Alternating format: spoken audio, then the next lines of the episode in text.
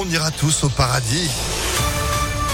C'est juste après une météo qui est presque paradisiaque. Oh là là, on a envie d'être en vacances avec un ciel bleu comme ça, sérieux, mais oui. Bon, ça va durer. C'est la bonne nouvelle. On fait le point complet juste après l'info de Sandrine Ollier. Sandrine, bonjour. Bonjour Phil, bonjour à tous. À la une, un litre de gasoil à près de 3 euros en Isère. Mauvaise surprise pour les automobilistes qui sont passés à cette station de Satola. C'est bon ce lundi. Le litre de gasoil était affiché à 2 euros 969 du jamais vu. Ça fait quand même un plein à 150 euros pour un réservoir de 50 litres. Euh, depuis, les choses sont revenues à la normale à moins de 2 euros le litre de gasoil hier dans cette même station-service.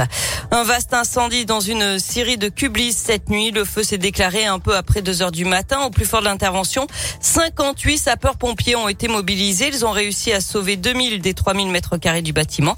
Il n'y a aucun blessé. Trois personnes dont les propriétaires sont au chômage technique.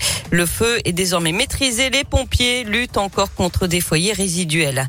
Un drame à caluire et cuire. Une adolescente de 13 ans a été retrouvée morte chez elle dimanche soir, selon BFM Lyon. C'est sa mère qui l'a trouvée inconsciente. Vers 19h30, la jeune fille était apparemment confrontée à des difficultés familiales et scolaires. Une enquête est ouverte, mais la piste du suicide serait privilégiée. La justice n'ira pas plus loin dans l'enquête des bébés nés sans bras dans l'un. Une plainte contre X avait été déposée par une mère de famille. Son fils, comme une dizaine d'autres enfants dans le département, est né avec une malformation au niveau du bras. Mais la plainte a finalement été classée sans suite, d'après France 3.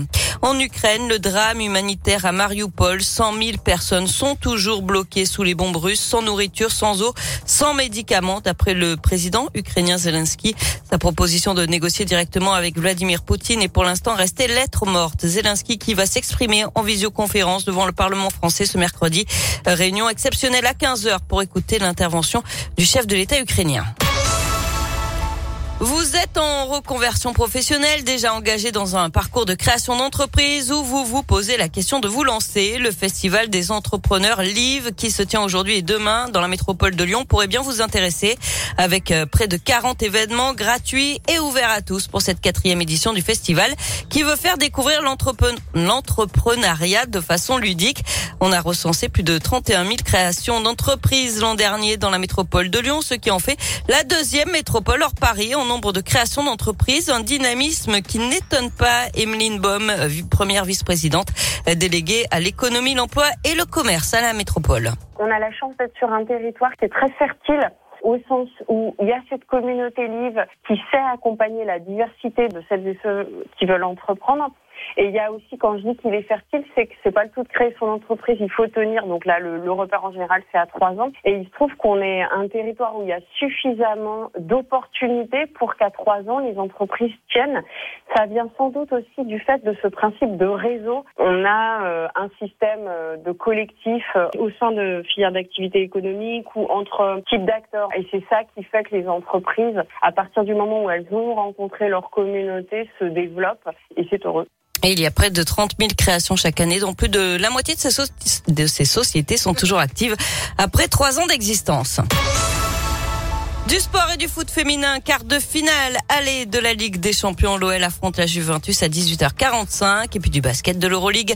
L'Asvel se déplace en Lituanie pour affronter Kaunas. C'est à 19h. Eh ben, c'est noté. Merci beaucoup, Sandrine. Et puis bravo à, Alain qui a gagné ses invitations ce matin pour aller euh, profiter euh, de la Svel ce vendredi. Euh, tous évidemment derrière nos villes urbanaises auront besoin de nous hein, parce que franchement grosse semaine entre aujourd'hui demain et samedi. C'est pas les compétitions qui vont manquer. L'actu continue sur impactfm.fr. Sandrine et vous êtes de retour à 8h30. À tout à l'heure. Allez à tout à l'heure. Restez avec nous, c'est la météo.